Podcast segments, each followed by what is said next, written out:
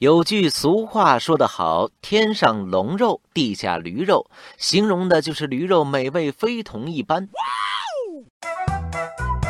而河北河间的驴肉火烧最为出名，家喻户晓。一说到这儿，很多小伙伴可能口水都流出来了。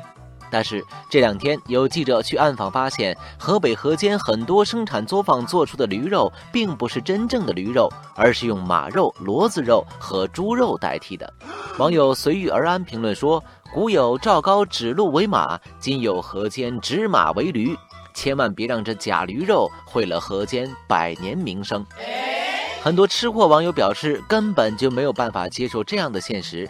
网友遇见你说：“我也算是驴肉火烧的粉丝了，还一直庆幸十几块钱就能吃到如此美味的驴肉，看来是我太单纯了。”网友团队伙夫也说：“虽然这猪肉、马肉也能吃，但是你说这是驴肉，我真是接受不了，一种上当受骗的感觉。”从网友们的留言可以看出，如此指马为驴，让闻名遐迩的河间驴肉声名大损。网友占卜师说：“这些黑心作坊就是鼠目寸光，他们难道不知道自己挣的钱都是品牌和名声给的吗？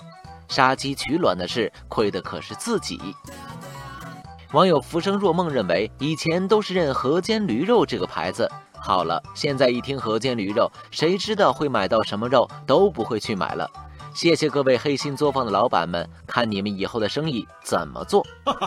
但是，相当一部分的网友认为，河间驴肉这个牌子受损，对于黑心商家而言并无大碍，换个品牌继续损就行了。但是对于正规企业来说，会造成巨大的损失。网友小西晨说：“打出名声需要千辛万苦，毁了名声只需旦夕之间。毕竟是吃到肚子里的东西，谁能不关心呢？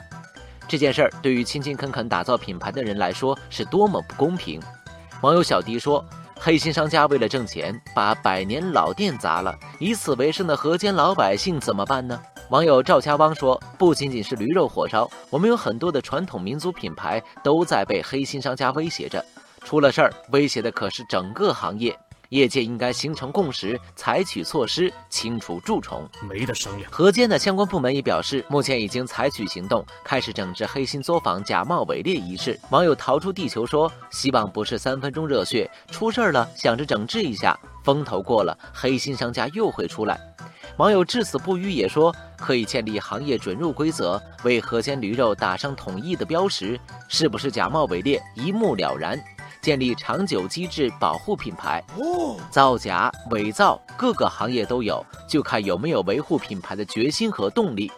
黑暗并不可怕，可怕的是光明的姗姗来迟。